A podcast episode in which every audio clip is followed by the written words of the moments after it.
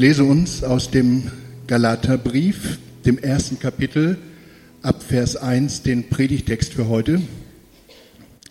Paulus, Apostel, nicht von Menschen her, auch nicht durch einen Menschen, sondern durch Jesus Christus und Gott den Vater, der ihn aus den Toten auferweckt hat, und alle Brüder, die bei mir sind, den Gemeinden von Galatien. Gnade euch und Friede von Gott, unserem Vater und dem Herrn Jesus Christus, der sich selbst für unsere Sünden hingegeben hat, damit er uns herausreiße aus der gegenwärtigen bösen Welt nach dem Willen unseres Gottes und Vaters, dem die Herrlichkeit sei von Ewigkeit zu Ewigkeit. Amen. Ich wundere mich, dass ihr euch so schnell von dem, der euch durch die Gnade Christi berufen hat, abwendet zu einem anderen Evangelium, wo es doch kein anderes gibt. Einige verwirren euch nur und wollen das Evangelium des Christus umkehren. Wir nehmen wieder Platz. Ich freue mich, dass ich heute die Einleitung zu unserer neuen Predigtserie machen kann zum Galaterbrief. Wir haben in der Predigtlehre, könnte man sagen, so zwei Gattungen, wie man eine Predigt äh, beschreiben könnte. Da gibt es auf der einen Seite die Themenpredigt und auf der anderen Seite die Textpredigt. Bei der Themenpredigt, auch das ist ganz wichtig, gehen wir von irgendeinem zeitgemäßen, modernen Gegenstand, der uns beschäftigt, aus und versuchen durch die Bibel ein Licht zu werfen auf dieses Thema und es dadurch besser zu verstehen und eine biblische Perspektive zu gewinnen. Bei der Textpredigt machen wir das Ganze andersrum.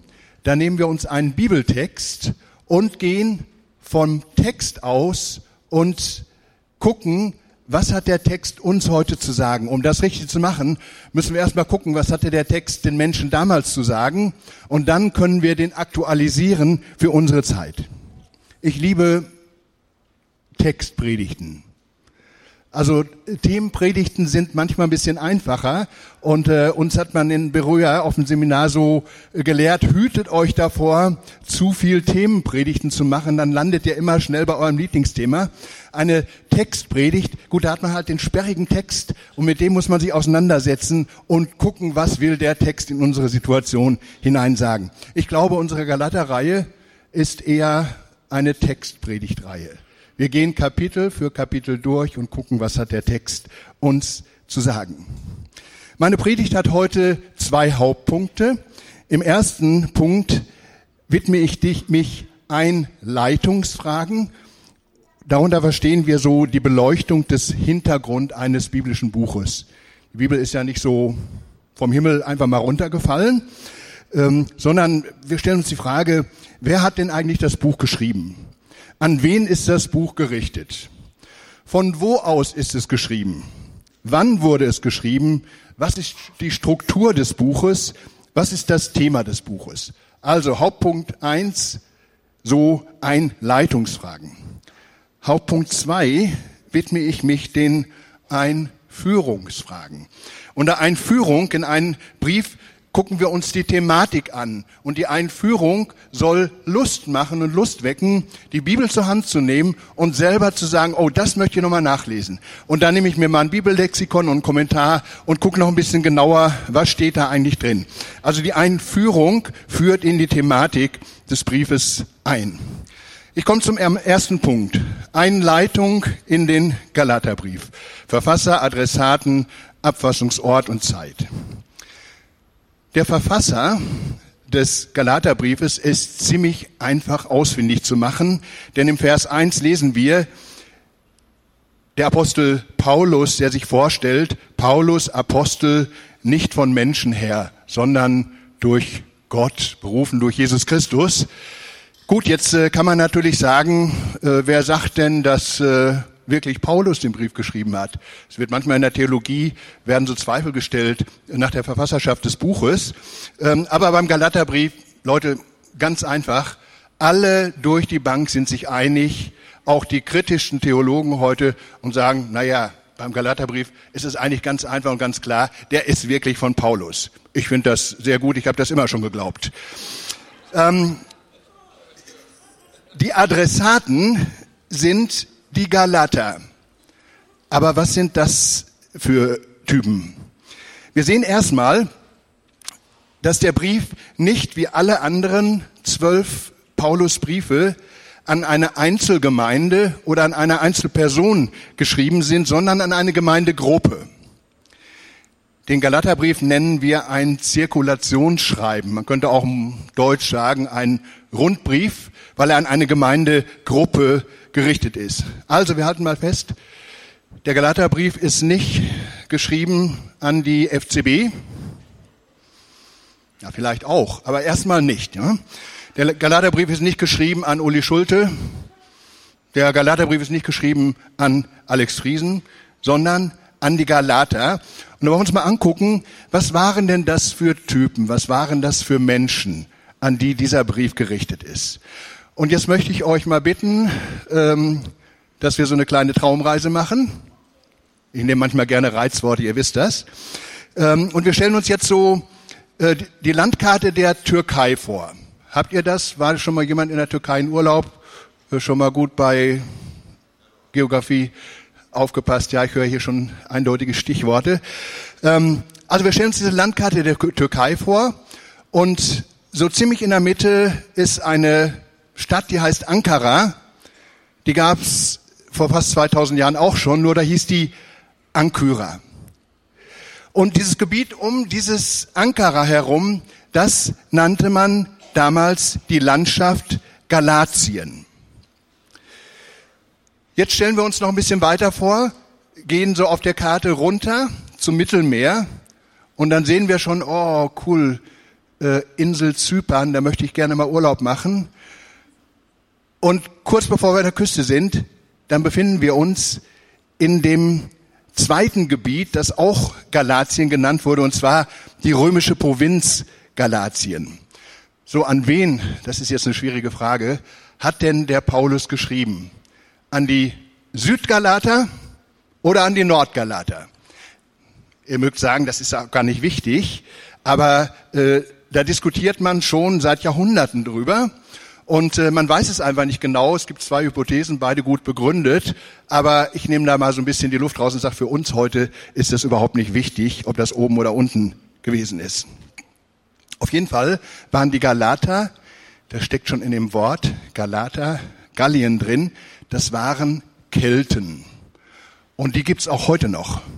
Also wenn man so zum Beispiel äh, Schotten mal anschaut, ich bin ja viel in England und manchmal so in meinen Treffen, die ich da besuche, äh, da sind dann Schotten, die halten einen Vortrag. Und hey Leute, wenn ein Schotte anfängt zu erzählen, da verstehst du kein Wort mehr. Also ich muss eine Stunde zuhören, um ein Kelten äh, zu verstehen, obwohl der Englisch spricht. Ja? Also es sind ganz interessante äh, Leute. Äh, früher waren die ganz verbreitet äh, in Südfrankreich unter anderem. Und da lebten so 279 vor Christen, lebte eine Gruppe von 10.000 Kelten. Und diese 10.000 Kelten, die hatten aus irgendeinem Grund keine Perspektive mehr in dieser Gegend zu leben. Und darum machten die sich auf den Weg, 10.000 wehrfähige Männer plus Frauen plus Kinder und waren auf der Suche nach einem neuen Lebensraum. Dann sind sie erst von Südfrankreich nach Norditalien, dann so an der Küste runter durch den Balkan, Griechenland vorbei und die landeten schließlich in Kleinasien, das, das wir, was wir heute von der Landschaft her Türkei nennen. So, das sind die Galater. Und die Galater waren ein, habe ich schon so angedeutet, ein sperriges, äh, kriegerisches, man sagt räuberisches Volk. Und wenn die irgendwo auftauchten und haben gesagt, wir lassen uns jetzt hier mal nieder, so bei Ankara, haben die Leute schon Panik gekriegt. Ne? Weil ganz, ganz schwierig. Also die haben die Gegend richtig unsicher gemacht. Und äh, ganz schlimm war auch, dass 100 Jahre später aus den 10.000 plus Frauen und Kinder 40.000 plus Frauen und Kinder geworden sind. Wie kriegt man sowas in einer Gesellschaft hin? Die Römer, die haben es gepackt. Und zwar so 150 vor Christus. Da haben die Römer das Kunststück einfach hingekriegt und haben diese schwierigen Leute, sagen wir mal, zivilisiert, haben sie so halbwegs integriert in die Gesellschaft und haben das nach guter alter römischer Methode, nach dem Grundsatz gemacht, äh, divide et impera, also teile und herrsche, gib dem Fürsten von den Galatern ein Gebiet da unten und sagt, da bist du King und kriegst auch gut bezahlt, dann hält er seine Leute friedlich. Es hat tatsächlich funktioniert. Also, diese Galater wurden so äh, zur Zeit des Apostel Paulus waren die halbwegs zivilisiert und gut integriert. Das kann auch der Staat machen. Das ist auch die Aufgabe des Staates. Das ist auch die Aufgabe heute eines Staates, wenn wir heute wie immer schon Völkerwanderung und Bewegung haben, weil Menschen vor Krieg flüchten, weil Menschen keine Perspektive mehr haben, weil Menschen verfolgt werden aufgrund ihres Glaubens oder ihrer Ethnie oder sonst irgendwas, dann wandern Völker. Das ist schon immer so gewesen. Und der Staat, Römer waren gut da drin, der hat die Aufgabe, so wie kriegen wir das hin, diese Leute möglichst bei uns irgendwie ins Gemeinwesen zu integrieren. Die kannst du ja nicht alle wieder wegschicken. Du kannst ja nicht 40.000 äh, Galater wieder nach Südfrankreich schicken. Das geht einfach nicht. Also, Teile und Herrsche haben die gemacht, hat auch ganz gut geklappt. Die Aufgabe der Kirche war das in erster Linie nicht, sondern die christliche Kirche, die hat die Menschen mit der Botschaft des Evangeliums vertraut gemacht und hat ihnen einfach etwas gesagt von der Liebe Gottes. Der Staat hat seine Aufgabe und die Kirche hat ihre Aufgabe und die Kirche sagt die gute Nachricht von Jesus Christus weiter, die Herzen verändern kann, die Menschen von innen her befrieden kann, zu neuen Menschen machen, dass Gemeinden entstehen, wo der Hintergrund und die Nation vielleicht gar keine Rolle mehr spielt. Das ist die Aufgabe der Kirche. Und so hat der Paulus das gemacht. Also wir wissen das so aus den Briefen, aus Apostelgeschichte. Äh, Paulus wollte da eigentlich äh, in Galatien gar nicht lange bleiben, aber der ist da durchgezogen, ist krank geworden und musste dann nun Rast machen. Und wie das so ein Apostel so macht, äh, den führt Gott immer irgendwie trotzdem Leute zu. Und er hat mit Galatern Kontakt gekriegt und die Galater haben ihr Herz für Jesus geöffnet. Diese schwierigen, schwer zu zivilisierenden Leute haben ihr Herz geöffnet. Die konntest du nicht durch Diskussion überzeugen. Paulus beschreibt das so, also durch Kraft des Heiligen Geistes, durch Zeichen und durch Wunder, durch die Kraft der Botschaft vom Kreuz und der Auferstehung wurden da Gemeinden gegründet und die waren total lebendig. Da ist richtig was passiert. Und ähm, Paulus schreibt sogar mal im Galaterbrief, ähm, ich war krank bei euch und wenn ihr gekönnt hättet, Ihr hättet eure Augen für mich ausgerissen, um sie mir zu geben. Wir schließen darauf aus anderen Stellen. Paulus hat halt Beeinträchtigungen gehabt und die Leute waren so von der Liebe Gottes berührt, dass sie einfach alles auch für ihren Apostel gegeben hätten. Paulus sagt, ähm, ich habe euch doch Christus vor Augen gemalt. Das griechische Wort, das da steht, das kann man auch übersetzen mit Christus in euren Herzen eingeritzt, eingebrannt, plakatiert unter euch. Die Botschaft vom Kreuz und von der Auferstehung. Ihr seid auf die Kraft des Heiligen Geistes gegründet. Zeichen und Wunder sind passiert. Das Evangelium kam zu euch nicht in Worten, sondern in Kraft. Wann hat denn der Paulus den Brief geschrieben? Wir vermuten, es ist einer der ältesten neutestamentlichen Briefe, der etwa zeitgleich mit dem Korintherbrief geschrieben wurde, mit dem ersten, so um das Jahr 55 nach Christus, und zwar von Ephesus auch aus. Ich könnte euch das jetzt möglicherweise beweisen, aber dazu reicht meine Zeit leider nicht. Wir gucken uns äh, die Struktur des Briefes an. Der Galaterbrief ist ein ganz normaler griechisch-römischer Brief. Also von der Struktur her. Äh, so griechisch-römische Briefe, die waren immer nach dem gleichen Muster aufgebaut. Da gab es immer, ich sage das mal so auf Latein, weil ich weiß, hier sind einige, die die lateinische Sprache genauso lieben wie ich. Ähm, da gab es immer ein Präskript, ein Proömium, einen Korpus und ein Postskript. Ich denke, ihr habt das verstanden. Ne? Also ich verkürze es mal so ein bisschen. Es gab immer eine Briefeinleitung, die hatte ganz bestimmte Sachen, die da immer drin sein mussten. Es gab immer den Hauptteil des Briefes und es gab den Schluss des Briefes mit Grüßen. Und so macht der Apostel Paulus das auch. Also der ähm, stellt sich vor, ich Paulus, der äh, benennt die Adressaten an die Galater, der grüßt, der entfaltet eine Thematik, der macht einen Briefschluss. Das Einzige, was fehlt und was an für sich echt ein Fauxpas ist, er lobt die Gemeinde nicht. Er lobt die Gemeinde nicht. Du kannst alle anderen zwölf Paulusbriefe durchlesen, da ist immer ein Lob. Ja, bei den Korinthern, äh, ich danke Gott, dass bei euch äh, kein Mangel an irgendeiner Gnadengabe ist, zum Beispiel. Ne? Jeder Brief hat ein Lob, nur der Galaterbrief hat keins. Also irgendwas Schlimmes muss da gewesen sein, dass der Paulus sich diesen Fauxpas leistet und verzichtet auf den, das persönliche Lob an seine Galater. So, ich komme äh, so ein bisschen nochmal zum Thema. Das Thema des Galaterbriefes haben wir ja auch so genannt, ist Freiheit. Es geht um die Rechtfertigung des Apostels, um die Frage Evangelium oder Gesetz. Weil es gibt so Sachen in der Theologie, die gehen nicht beide. Also du kannst zum Beispiel nicht Christ sein mit Evangelium und Gesetz. Das geht nicht. Ne? Also du kannst entweder nach dem Evangelium leben oder nach dem Gesetz. Beides geht nicht. So, das wird entfaltet. Es geht um äh, Missbrauch der Freiheit, um Leben mit dem Heiligen Geist, der Galaterbrief wird auch der kleine Römerbrief genannt, also so als wenn der Galaterbrief so eine Skizze ist für das Thema, was Paulus später an die Römer ganz gründlich äh, und strukturiert entfaltet. Und der gute Luther, ich erzähle ja manchmal von dem, äh, der hat dem Galaterbrief einen Namen gegeben und hat gesagt, der Galaterbrief, das ist meine kleine Katharina von Bora. Ja, Phil lacht, er kennt den natürlich. Ja? Das war die geliebte Frau vom Luther. Und äh, der Luther war so vom Galaterbrief inspiriert, angefasst, berührt, dass er gesagt hat, den habe ich fast, sage ich jetzt mal dazu, so lieb wie meine Katharina von Bora. Also kleiner Römerbrief. So, wir machen jetzt mal ähm, eine ein Führung in den Galaterbrief. Das ist der zweite Hauptteil. Und wir wollen das in zwei Punkten tun.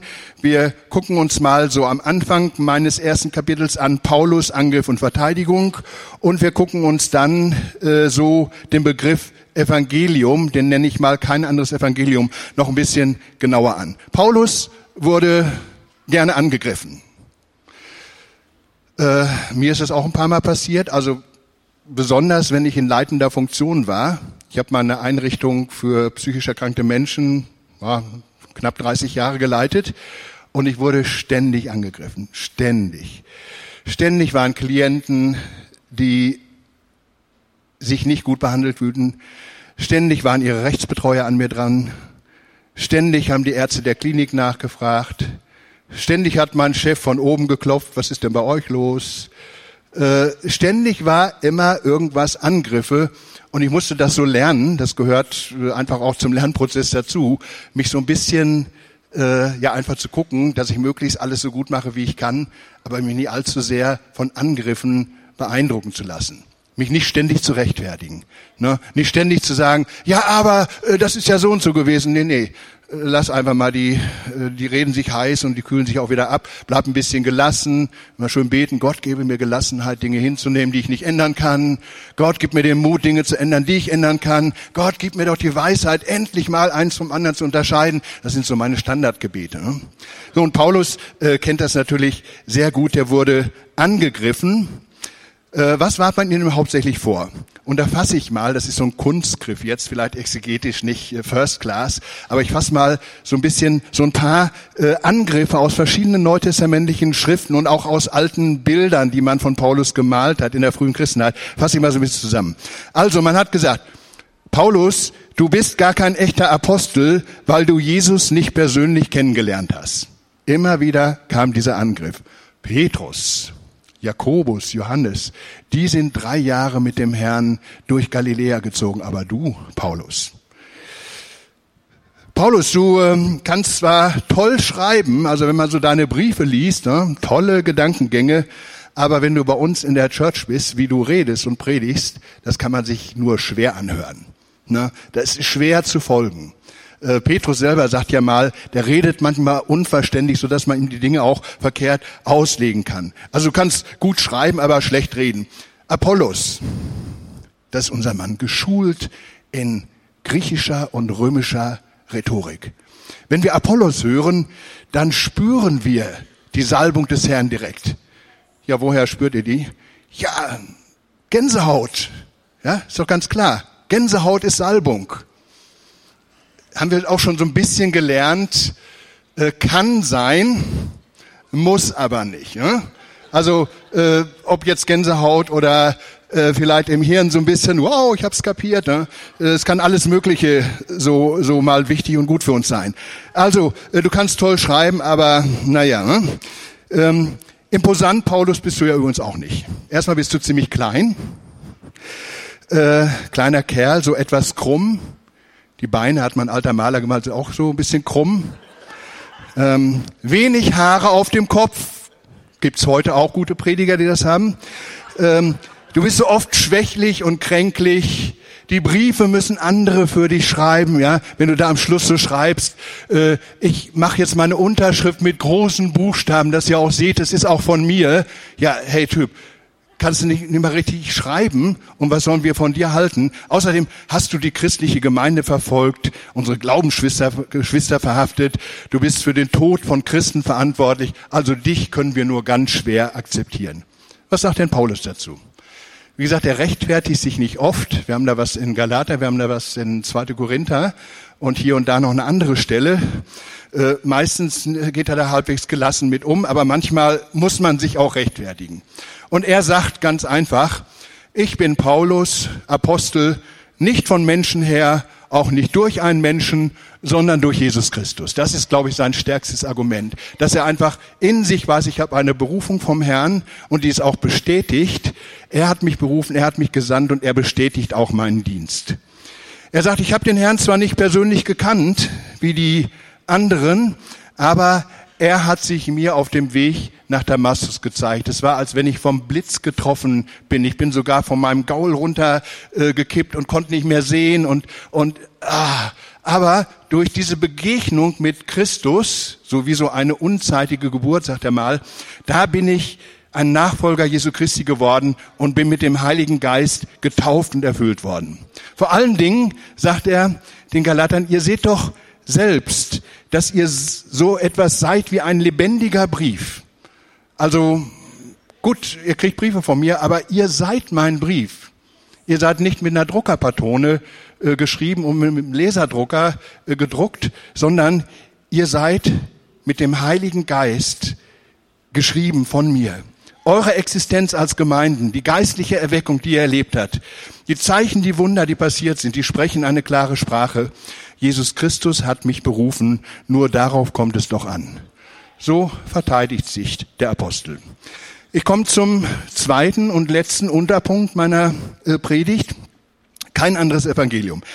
Wenn man jetzt den Brief an die Galater liest, Kapitel 1, man spürt die Bestürzung des Apostels, man spürt seinen Zorn. So aufgeregt ist Paulus in Ephesus, dass er im Vorwort des Briefes das Lob der Gemeinde weglässt, in, als einziges Mal von den 13 Paulusbriefen.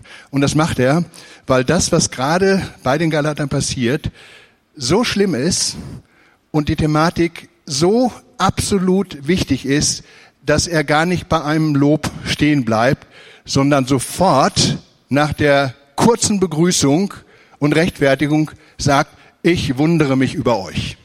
Das ist eigentlich nicht sein Stil. Was ist passiert, dass er so mit den Galatern umgeht? Ich möchte uns mal kurz den Begriff Evangelium etwas entfalten. Evangelium heißt übersetzt gute Nachricht oder frohe Botschaft. Evangelion im Griechischen, das ist eigentlich ein weltlicher Begriff, wir sagen auch ein säkularer Begriff. Wenn im Altertum ein König siegreich aus einer Schlacht zurückkehrte, dann nannte man das Evangelium. Dann zogen die Boten durch die Lande und riefen überall aus in den Städten, Evangelium, der König hat gesiegt. Nichts Frommes. Wenn in einem Königshaus ein Thronfolger geboren wurde, ich kenne mich da ein bisschen aus, ich fahre ja manchmal extra nach London, wenn da ein Thronfolger geboren wird. Ähm, also damals war das so, wenn ein Thronfolger geboren wurde, dann gingen die Boten durchs Land und sagten, Evangelium, ein Kind ist uns geboren, es gibt einen Thronfolger. Wenn der König eine Stadt besuchte, so wie die Politiker das hier bei uns auch heute noch im Wahlkampf machen, bringen irgendwie was mit, eine Versprechung. Wir versprechen, wenn äh, ihr uns wählt, dann werden wir die Arbeitslosenzahl um 90 Prozent reduzieren. Das ist mal nur so ein, so ein Beispiel. Ähm, damals ging der König in die Stadt, brachte Geschenke mit. Vielleicht sagt er, ich baue euch eine neue Wasserleitung, ich mache ein äh, Sportstadium für euch, ich baue euch ein Theater und die Leute sagten, ah, oh, wie geil ist das denn? Evangelium. Ja, also das ist der Evangeliumsbegriff. Ähm, die Christen, als die so mehr und mehr kapiert haben, was eigentlich das Kreuz und das leere Grab bedeutete, das haben die ja auch erst so nach und nach irgendwie so so begreifen können, Mann, es ist ja nicht alles zu Ende, sondern es geht jetzt erst richtig los. Ne? Kreuz und Auferstehung ist das eigentliche, ist das Wichtigste, worauf es ankommt. Und wie nennen wir das denn? Ja, wie nennen wir das? Vielleicht haben sie sowas wie in der FCB gemacht, ne? so ein halbes Jahr oder so. Wir brauchen einen neuen Namen, macht mal alle Vorschläge und so. Ich weiß es nicht. Ne? Auf jeden Fall, die ersten Christen sind anscheinend so dazu gekommen, dass sie gesagt haben, es gibt keinen cooleren Namen für das, was Jesus getan hat, als das Wort Evangelion. Evangelium, eine gute Nachricht. Denn äh, Jesaja hat ja schon gesagt, ähm, ich verkündige euch eine tolle Botschaft. Ein Kind ist uns geboren, ein Sohn ist uns gegeben, die Herrschaft ruht auf seiner Schulter. Das ist doch sowas wie ein Evangelium. Ähm, unser König und Messias Jesus kehrt siegreich von der Schlacht zurück. Am Kreuz hat er den Satan entwaffnet, besiegt, öffentlich zur Schau gestellt, Kolosser 2. Und das ist doch Evangelium pur. Unser König ist vom Tod auferstanden. Er beschenkt uns mit der Fülle seiner Gnade. Petrus sagt das dann so. Alles, was wir brauchen, um Gott zu dienen, hat uns seine göttliche Kraft geschenkt. Evangelium. Markus geht noch einen Schritt weiter und schafft gleich eine ganz neue Literaturgattung und nennt den Lebensbericht von Jesus Evangelium. Also besser geht's nicht. Das Evangelium ist immer das Evangelium vom Kreuz und von der Auferstehung Jesu. Ich habe gedacht, also wenn man mir das jetzt mal so, ohne dass ich fromm bin, erzählt, hey Uli, die Rettung für deine Probleme liegt darin, dass jemand gekreuzigt wurde. Ja, äh, klar, das ist die Strafe für einen Mörder und Schwerverbrecher, äh, aber da ist einer gekreuzigt worden und dann ist er in ein Grab reingetan worden und das Grab war später leer. Evangelium. Ähm, hm. Also ich hätte, glaube ich, gesagt, und habe ich früher auch gesagt, also so richtig logisch ist das nicht. Das ist doch paradox. Ne? Und dann habe ich irgendwann, habe ich so verstanden, eigentlich sind alle wichtigen großen christlichen Wahrheiten sind Paradoxien. Ja, keine dieser Wahrheiten können wir als stolze, von uns selbst überzeugte Macher und Menschen begreifen. Oder kannst du begreifen, wie Hartmut äh, gepredigt hat hier vorletzte Woche, dass du ein lebendiger Stein bist? Also jeder sagt doch entweder Stein oder lebendig. Ja? Nee, wenn du runtergehst und machst dich klein vor Gott, dann sagst du, wow, ich hab's kapiert, ich bin ein lebendiger Stein. Ne? Oder hör dir doch mal das an. Eine Jungfrau wird schwanger. Also ich finde das paradox. Ne? Aber wenn man, wenn man runterkommt und sich klein macht, dann offenbart sich in der Jungfrauengeburt Gottes Heil und die ganze Dynamik und Kraft seines Heils. Aber ich muss mich in meinem Herzen klein machen. Ja, und das kannst du bei der Lehre Jesus, wahrer Gott, wahrer Mensch, äh, ein Gott in drei Personen, Gottes Wort in Menschenhand. All diese Dinge sind so wunderschöne Paradoxien und die machen eigentlich die christliche Botschaft aus. Das Evangelium von Jesus Christus ist immer zuerst Zuspruch. Das möchte ich euch bitten, dass ihr euch das merkt. Das Evangelium ist immer zuerst Zuspruch. Der Anspruch des Evangeliums, der kommt immer nur dann aus uns selber quasi heraus, wenn wir von dem Zuspruch der Liebe Gottes in Jesus Christus erwischt sind. Ja, dann sagen wir, äh, nichts Schöneres für mich, als in den Gottesdienst zu kommen. Ich muss da doch nicht hin, ne? aber ich will dahin. Ja, der Zuspruch Gottes, dann gehe ich in den Gottesdienst. Äh, ich gebe doch nicht den Zehnten, ähm, weil Gott sonst sauer ist, wenn ich es nicht tue und vielleicht komme ich nicht in den Himmel. Was für ein Quatsch. Ne? Also der Anspruch kommt, wenn ich durch den Zuspruch berührt bin. Und so könntest du alle Themen so, so durchgehen. Erst Zuspruch, dann Anspruch. Ähm, das Evangelium war in Gefahr, weil in die Gemeinde so Leute eingedrungen waren, äh, Judaisten. Ich habe nicht die Zeit, das so ein bisschen zu entfalten. Vielleicht kommt das in den nächsten Kapiteln auch, kommt das ja auch nochmal äh, dran. Das waren also Leute, die haben den erweckten Galatern gesagt, toll, ihr seid Christen geworden, ihr glaubt an Jesus, ihr seid getauft, aber so richtige Christen seid ihr erst, wenn ihr zusätzlich euch noch beschneiden lässt, und die richtige Kleiderordnung habt. Ja, sowas steht in der Bibel. Äh, und wenn ihr den Sabbat haltet und wenn ihr keine Krabben esst und wenn ihr dies und das und jenes macht, also Jesus ja, aber. Und das macht den Paulus so traurig und wütend, dass er sagt, die, die kann ich für nichts loben. Also da muss erstmal diese Sache muss erstmal in Ordnung gebracht worden werden. Und ich stelle mir so äh, vor, äh, Paulus sagt, wenn ich jetzt von, von Ephesus zurückkomme und habe Zeit, dann mache ich mal in Galatien eine Gemeindestunde. Machen wir auch manchmal so Frage und Antwortet, ne? Antworten, also Gemeinde fragt, äh, Älteste antworten oder so. Vielleicht hat er sowas gemacht. Ne? Und dann sage ich auch nochmal so, wie das so äh, ge gewesen sein könnte. Also Paulus ist bei den Galatern, und die sagen, Paulus, gut, dass du jetzt mal hier bist. Also die Brüder, die unsere Gemeinde besucht haben, die sagen, wir müssen uns beschneiden lassen, sonst sind wir keine richtigen Christen. Paulus sagt, hey Leute, habt ihr das nicht kapiert? Die Beschneidung ist ein Bundeszeichen zwischen dem Volk Israel und Gott. Aber das ist ein Bild.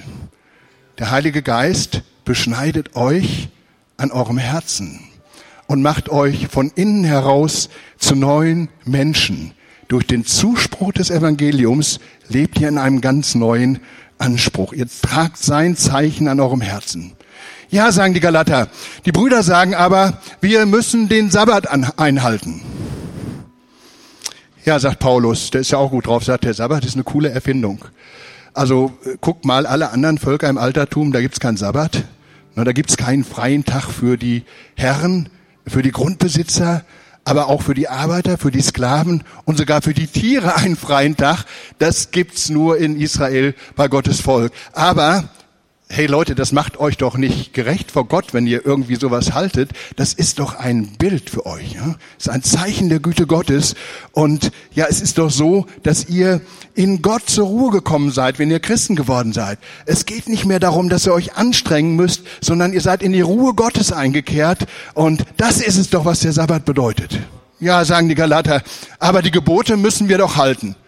Die zehn Gebote, ja, sagt Paulus, die zehn Gebote sind schon absolut cool. Na, stell mal vor, eine Gesellschaft ohne die zehn Gebote, pure Anarchie, geht überhaupt nicht. Also die zehn Gebote sind klasse. Auch äh, Levitikus Kapitel 19 zum Beispiel hat Paulus vielleicht gesagt, ähm, da ist ja auch in den Geboten das Armenrecht, Recht für Flüchtlinge, ähm, Recht für behinderte Menschen, äh, Recht für Tiere, Recht für Arbeitnehmer, steht alles in der Bibel drin. Das ist alles ganz toll, das Gebot ist gut, sagt Paulus, aber es macht euch nicht gerecht, es rettet euch nicht. Sondern, was will denn Gott sagen? Ich habe mein Gesetz in eure Herzen geschrieben durch den Heiligen Geist. Das ist, was das Evangelium macht. Es schreibt Gottes Willen, Gottes gute Gedanken in unsere Herzen hinein. Ähm, die Galater äh, sagen ja, aber bestimmte Sachen ne, ist ja heute so Ökobewegung und so, äh, die sollen wir am besten nicht essen. Also wir mögen zwar gerne Krabben und Schweinebraten, aber ähm, die Judaisten sagen, das dürft ihr nicht essen. Hey Leute, schnallt ihr es nicht? Jesus hat doch schon gesagt, nichts, was in den Menschen reingeht, macht ihn unrein, sondern was ihm aus dem Herzen rauskommt. Und da bleibt er jetzt einen Moment stehen und sagt, achtet auf euer Herz. Darauf kommt es an. Ja, was du isst, Krabben, meine Güte, alles hat Gott zum Verzehr gemacht. Ja, vielleicht solltest du bestimmte Aquakulturen nicht essen, weil da Tiere gequält sind. Okay, aber es macht dich doch nicht gerecht oder ungerecht vor Gott. Also, ähm, essen kannst du alles, aber achte auf dein Herz, ähm, was da so rauskommt. Ja, was denn zum Beispiel? Ähm, dumme Sprüche, sagt Paulus. Wie oft machst du dumme Sprüche? Du hast ehrverletzende Worte. Äh, zum Beispiel sagt er gegenüber Schwule. Na, ist ja ganz einfach. Eine Minderheit, drei bis fünf Prozent der Bevölkerung, da kann man gut drauf rumhacken und kann sich richtig gut beifühlen. Ja, macht das nicht, sagt er. Achte auf euer Herz. Hackt nicht auf anderen Leuten rum, sondern bezeugt allen Menschen die Liebe Gottes in Wort und in Tat. Hackt auch nicht auf den Politikern rum. Die haben einen unheimlich schweren Job. Ne? Schimpft nicht und meckert nicht über die Merkel, betet jeden Tag für die und steht einfach dahinter und bittet Gott um Gnade für dieses schwere Amt. Äh, hetzt doch nicht gegen Katholiken. Ja, und geht doch nicht immer gleich an die Luft und sagt, die beten Maria an, das tun die ja gar nicht. Ja? Betet für eure Geschwister, segnet sie, bezeugt ihnen das, was ihr von Gottes Wahrheit erkannt habt. Seid nicht gegen Juden, seid nicht gegen Muslime, sondern seid einfach Zeugnisse von Gottes Liebe. Das ist euer Auftrag als Christen. Das ist das Evangelium. Lasst es eure größte Freude sein, durch den Zuspruch Gottes euch einzusetzen für eure Mitmenschen, für die Gemeinde, zu helfen nach euren Begabungen und Befähigungen und mehr ist es nicht. Und sonst nix. Achtet nur auf euer Herz, sagt Paulus. Achtet nur auf euer Herz. Das Evangelium kann man nur kapieren, wenn man ein ganz weiches Herz hat. Wenn das Herz voll ist mit Missgunst, mit Gedanken gegen Andersdenkende, dann kannst du das Evangelium nicht im Herzen haben. Du musst ein ganz weiches und liebendes Herz haben durch den Zuspruch Gottes und das lass einfach in deinem Leben wachsen. Achte nur auf dein Herz. Bilde dir nichts auf dich ein. Alles kommt von Gott. Überlass die Dinge Gott, sei einfach ein Zeuge und setz dich für das Evangelium ein. Du brauchst nur Bereitschaft, sagt Paulus. Bereitschaft, Bereitschaft. Du musst bereit sein, einfach Gottes Willen hingegeben zu sein. Hab nur die Bereitschaft. Ja, ganz zum Schluss sagen die Galater, äh, Paulus, okay, ist alles toll, was du sagst, aber ich fühle mich trotzdem oft nicht gerettet. Ja, und ich fühle mich nicht perfekt und nicht heilig. Ja, sagt Paulus. Das ist auch so eine Sache. Du bist das schon. Du bist das schon. Ja, wenn du an das Evangelium glaubst und Jesus aufgenommen hast, Gott sieht dich als heilig und gerecht und perfekt. Ja, und hab ein bisschen Geduld mit dir. Meine Güte, sagt Paulus, Rom wurde auch nicht an einem Tag erbaut. Sei ein bisschen geduldig mit dir und such dir Menschen, die dich unterstützen, die schon länger Christen sind, die dich einfach der, in der Gnade mitnehmen können und dich nach vorne bringen können. Sagt er, dann wird ein Schuh draus. Das mach. Bleib einfach am Ball und geh mit Jesus und denk daran, liebe Galater, es ist nur der Zuspruch. Es ist nur das Evangelium. Amen. Lass uns miteinander aufstehen. Herr, wir möchten dir danken für dein Wort, Herr, für das wunderbare Evangelium, Herr. Herr, für die gute Botschaft, Herr. Herr, dem ist nichts hinzuzufügen. Herr, dein Evangelium vom Kreuz, Herr, von der Auferstehung, Herr, von deiner Hingabe für uns als Sohn Gottes. Herr, das ist die Kraft, die unser Leben verändert. Herr, wir möchten unser Herz dafür öffnen und wir möchten dich bitten, Heiliger Geist, erfüll du uns so mit diesem Zuspruch, Herr, dass wir nichts lieber tun, als dir zu gefallen, Herr, als Menschen zu dienen, Herr, als Gemeinde zu bauen und die Welt, Herr, für deine Botschaft zu erreichen. Und ich möchte heute Morgen so die Frage in unsere Mitte stellen, ist jemand hier heute Morgen, der einfach sagt, ja, dieses Evangelium, diese gute Nachricht, diesen Jesus, dafür möchte ich mein Herz öffnen, dafür möchte ich mich klein machen, dann heb doch einfach deine Hand und ich will gerne mit dir und für dich beten. Ist jemand hier, der einfach sagt so, ich möchte heute einen Anfang machen und mein Herz für das Evangelium öffnen? Danke, Jesus, dass du unsere Herzen kennst und siehst. Guter Heiliger Geist, dass du gerade jetzt mitten unter uns bist und dass du Menschen, dass du uns berührst, Herr, dass du mich berührst. Herr, dass wir begreifen, Herr, wie groß deine Liebe ist, Herr, wie einzigartig die gute Nachricht von Jesus Christus ist, wie stark die Kraft des Kreuzes ist, wie stark die Kraft der Auferstehung ist. Herr, wir bitten dich, dass du uns segnest, Herr, und dass du uns so weiterhin berührst. In Jesu Namen. Amen.